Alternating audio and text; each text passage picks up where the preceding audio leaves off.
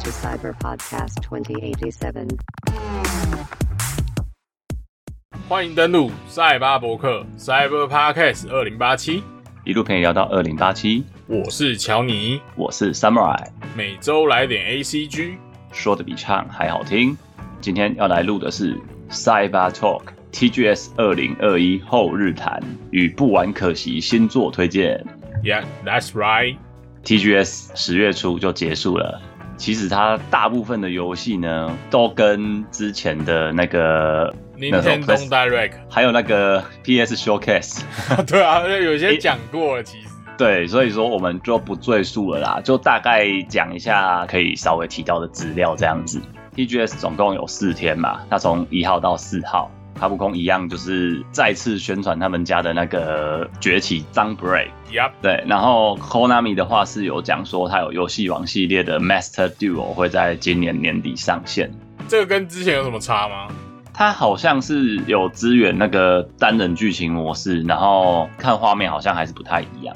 OK OK，其他的大致上就也重复，等于说各家像 Sega 就是拿他们的那个《真女神转身五》游玩画面出来，大概会是在十一月十一日发售，但是没有中文版。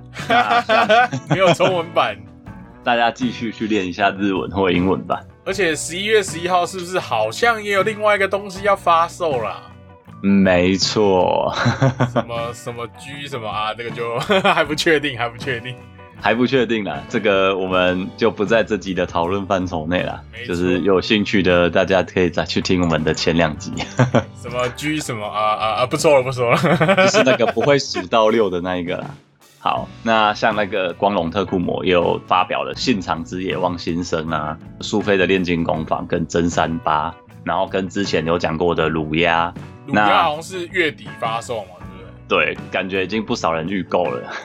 我我还没，我把钱花在鬼灭上了。哦，最近真的是太多游戏接连在上了。鬼灭这个到时候再请乔尼帮我们分享一下抢先游玩的心得。那有什么问题呢？大致上呢，TGS 游戏部分就是这些啦。那有一些没提到的，其实大家网路爬一下也都可以去看到，或者就是有时间的人可以整集去看。特别想提再另外提到的就是呢，这一次的那个公开节目里面还有一个就是 TGS 日本游戏年度大奖。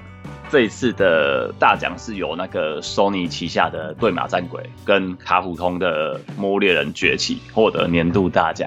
干，我蛮意外的，《魔物猎人崛起》对，因为说对马战鬼是真的，我很晕呐、我因为没有加机嘛，他也还没赢死，但是看起来是真的蛮好玩的，就看近几人在那边到处潜行暗杀，我是还蛮喜欢潜行类游戏的啊。看起来真的好玩。但是就崛起来说，其实乔你之前也有提过好几次，它真的是一个会让世界玩家不太满意。对，就是你怎么玩，好像都有一股不满足的感觉，不知道为什么，给人家的感觉是这样。你对它期待很高，但反而它不符合你的期待，这样子。你想要的是一个类似世界的东西，可是他给你一个大概只有三分之一的世界吧，这样，你的世界缩水了。对，被缩水了。好，那其他的一些奖项呢？譬如游戏设计师奖，就是马赛家庭赛车场，还有那个优秀奖原神。啊，原神，虽然说我们都知道它算是一个缝合怪中的缝合怪，但是还是有不少死忠粉丝啊，不介意这些。这个是不是资本主义力量的胜利啊？对，因为他坦白说吧，我们放下对于这间公司它的行径的一些成见好了。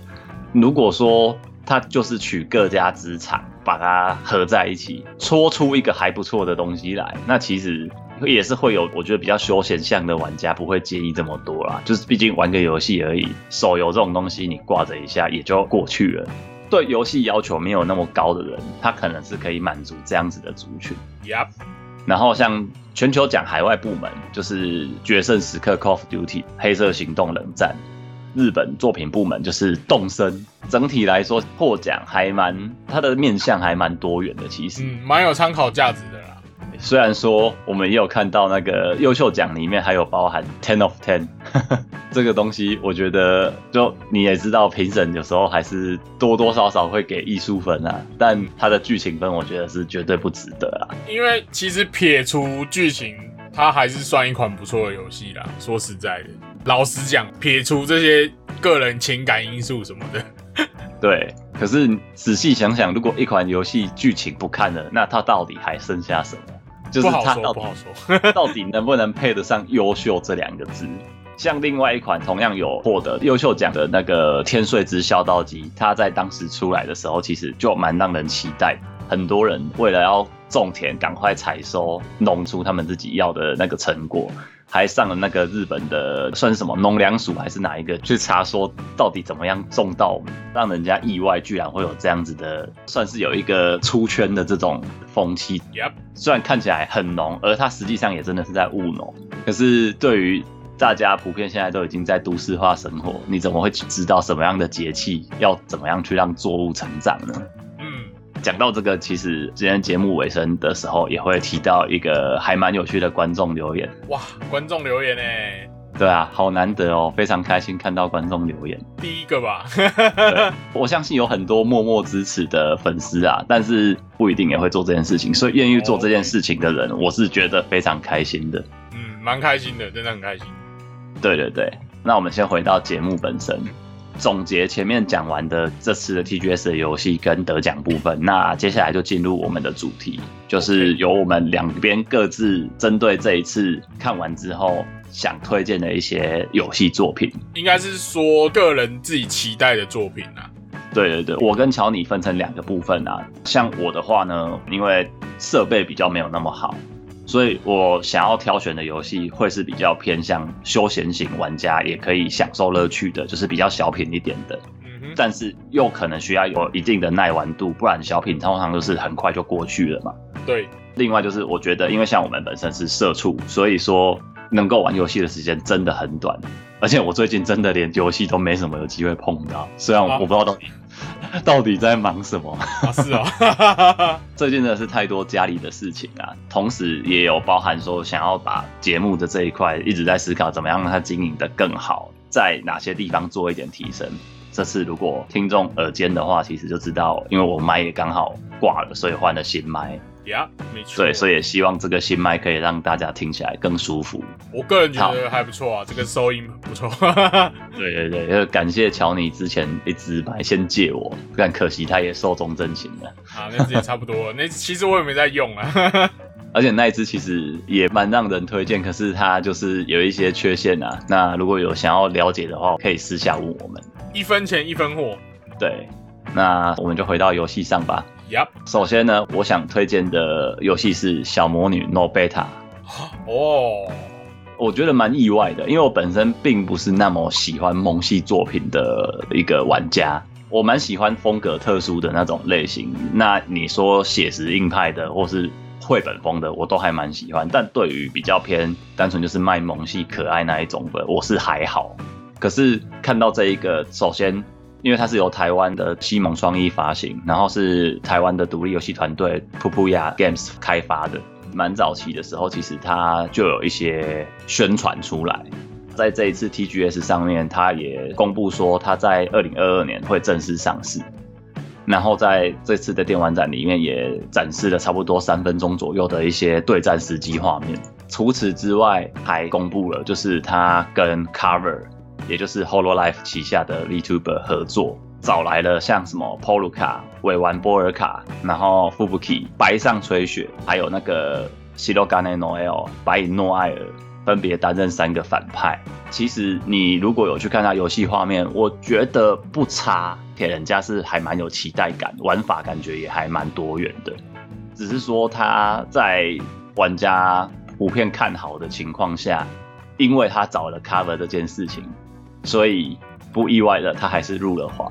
又又又辱华，你你怎么说又呢？又 这害我想到之前那个迷音呢、一个人的一生出生，接下来就是入华，然后死亡，不是啊，就就就真的又啦，又又又辱华。又 无法回避。对啊，不意外啦。说实在的，而且应该说真的是风评被害，就是毕竟如果有听早期节目或本身有关注 VTuber 的新闻的话，其实我们之前就有聊过龙心事件嘛。那龙心事件现在，呃，龙的部分已经转成个人了，就是用自己的身份在当那个 YouTuber。嗯，然后新的部分好像是之前也断断续续又停又开这样子，也不太稳定啊。但大家已经慢慢在淡忘这件事情的情况下呢，总是会有一些敏感的粉红网友们会对于，哎，你怎么可以去跟有前科的企业合作呢？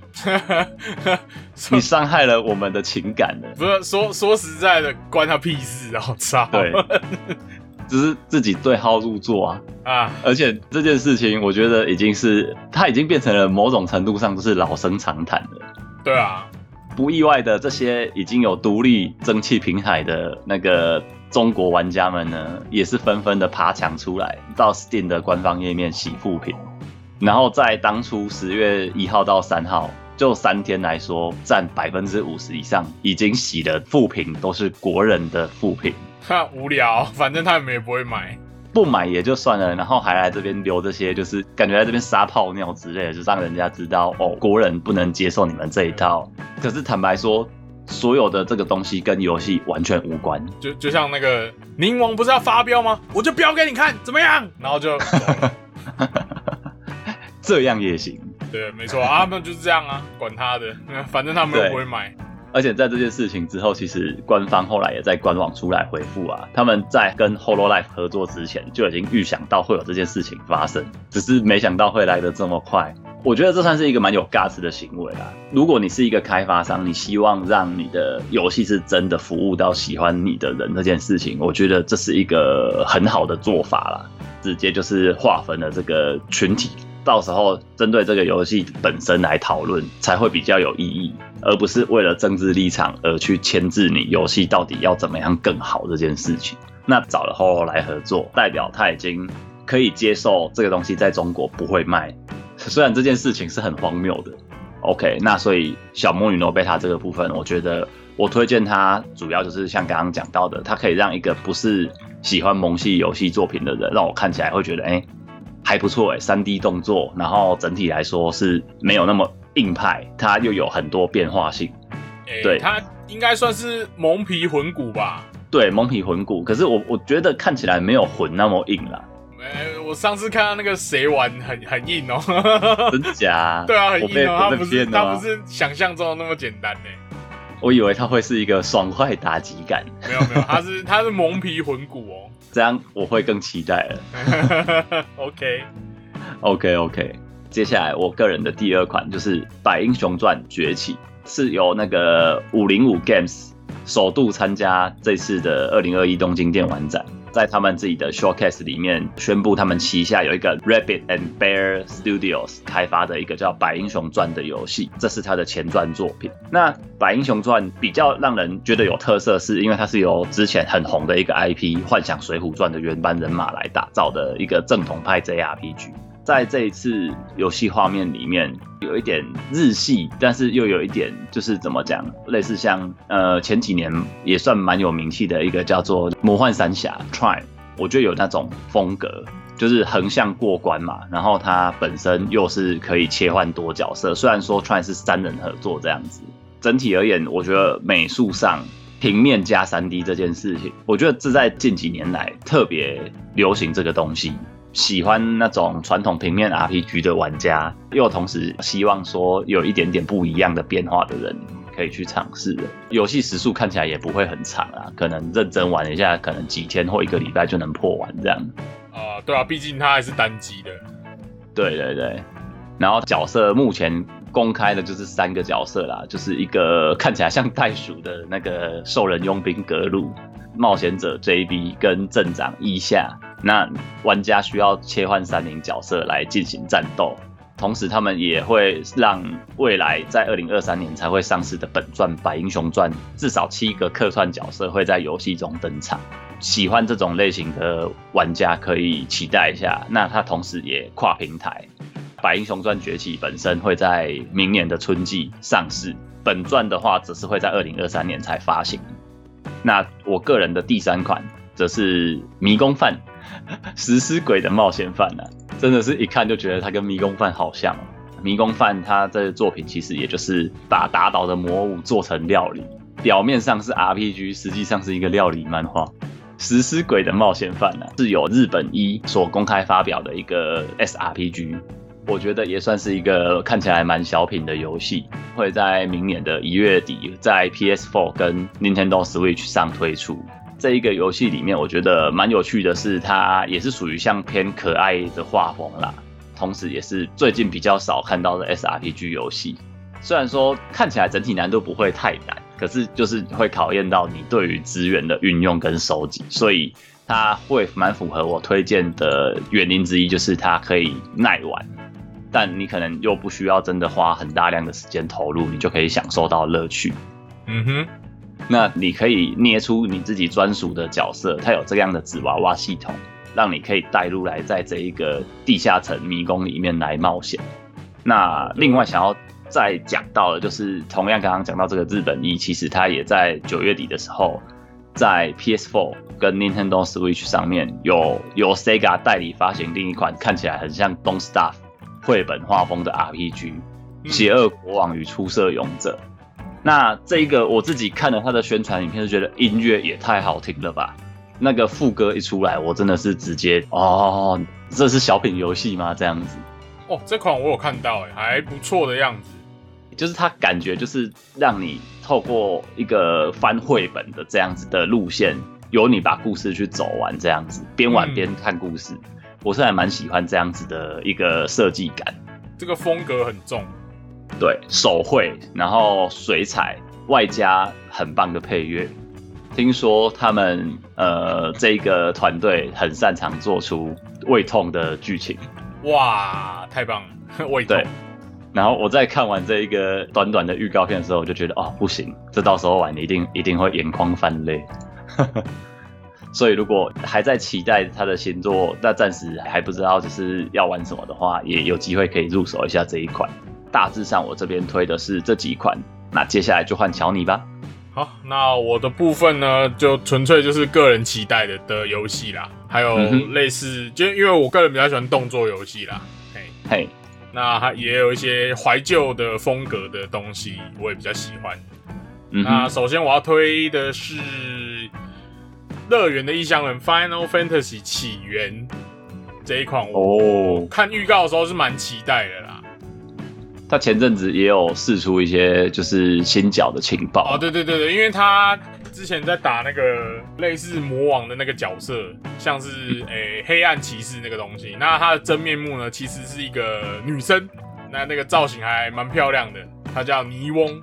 这个名字感觉不妙，害我想到另外一个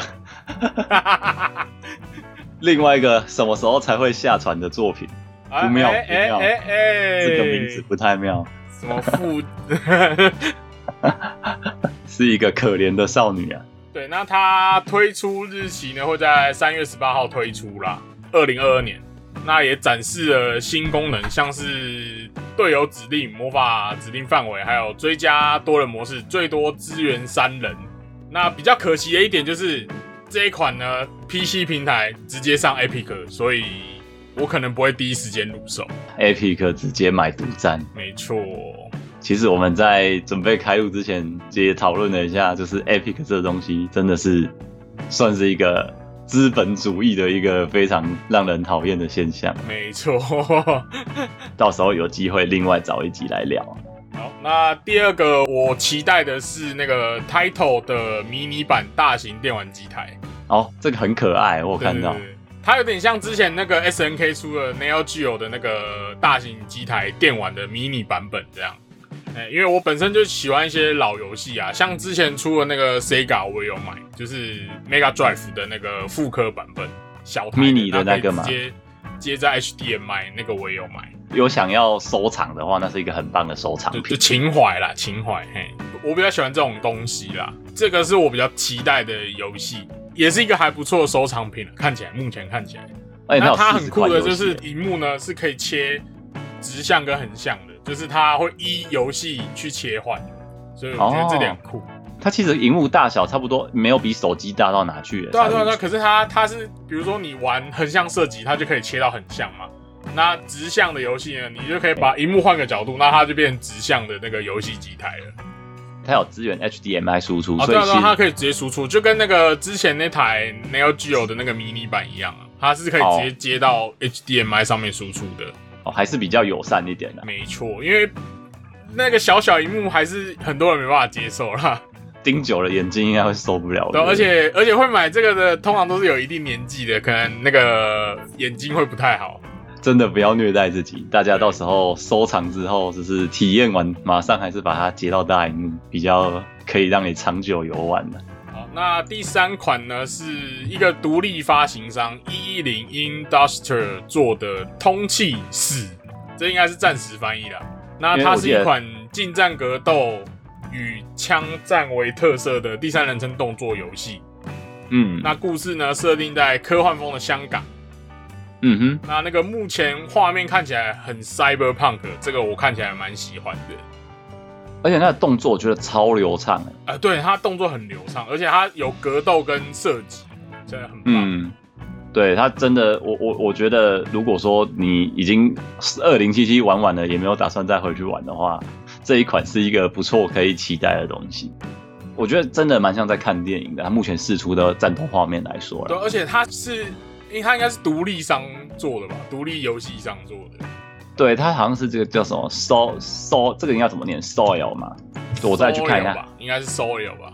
对，它是法文啊，太阳的意思。然后，哦，对，那反正这家开发商，他我之前其实对他没什么印象，但是他嗯好像可能可以有机会再去查一下他过去有没有什么有名的作品。这一款看完我也觉得蛮期待的。对，那它在二零二二年呢会登上 PC、PS5 还有 Xbox Series 平台，可以期待一下。如果出在什么某乐色平台，那我可能也是要稍等一下了。不要吧，拜托 不要。好，那以上就是我推荐的三款游戏。好，那我们 TGS 的后日谈大概就到这边啦。Yep，最后回到我们刚刚节目一开始有讲到，其实我们非常感谢，终于有听众朋友愿意在 p a r k 的这个留言来支持我们。小你可以帮我们念一下吗？念一下，你有贴给我吗？哎、有啦，还是我这边念。没有哎、你你念好，你念好。Chokubu，我们在十月十号上的是那个凯吉哥，啊，对对对，开开机开机。对，来自我们的听众朋友 Chokebu 的留言，他个人也很关心凯吉哥的发线，还有他的事业线，开机对我觉得哥的事业线，真的是蛮有趣的啦。这个听众朋友呢，他是从九月的中华一番那一集才开始收听我们的节目，哇，那也追了一下那个木棉花的马拉松，而且在这一次的马拉松里面呢，也刚好就是印证了我们在那一集节目提到的，中华一番是一个会与时俱进的一个密音型的动画。没错，所以里面也也有出现类似像 VT 梗的东西了。而且最后我觉得最有趣的是，因为我们这位听众朋友呢是在田里务农，所以他说呢，Podcast 可以下载好再听，是一个非常棒的一个形式啊。也很感谢，就是说呃，我们的节目可以陪伴你在工作的时候，可以让你稍微的抒发一下压力，哇哦，真的蛮开心的。我看到这个留言，感觉这个听众朋友应该跟我们年纪蛮相仿的啊、嗯，应该是哦。而且我本身也是乡下小孩啊，所以我觉得就是田里工作真的是蛮辛苦的啦。特别亲切吗？对，有一个亲切感，就是一个让人开心啊。我们也很希望，就是说有这样子的听众愿意来听我们的节目，真的，大家好感动哦！听到这些，大家也是在努力生活，为了明天而打滚。没错，好的，那同时呢，我们也希望说可以募集一些观众留言。呃，因为我们其实有规划说之后的节目可能会做一些升级，那怎么样的升级呢？这个就让我们卖一个关子，到时候希望我们的呃听众朋友可以期待一下。OK，我们想要募集的留言主题呢，除了呃任意留言之外呢，我们也希望说针对譬如说呃近期真的是呃蛮多 A C G 作品啊，不管游戏啊、动画还是漫画都好，其实已经被强硬的置入了一大堆，就是呃 L G B T Q 之类的那一种要素。那其实我个人是非常的对这个东西无法接受啦，我也很反感这种东西，真的是。并不是对这个族群反感，我对这些族群我是很尊重，就是我觉得你们开心就好。但是对于硬要插手某些跟他们无关的作品，然后硬要指导起那来做一些行为这件事情，当然我跟乔尼看法比较一致，所以我们也希望说可以受到，如果你有不一样的看法的话，也欢迎来聊聊，或许有机会我们也可以帮你就是分享出来。嗯哼，好，那我们今天的节目就到这边了，到这边，我们下周见，拜拜，下周见。拜。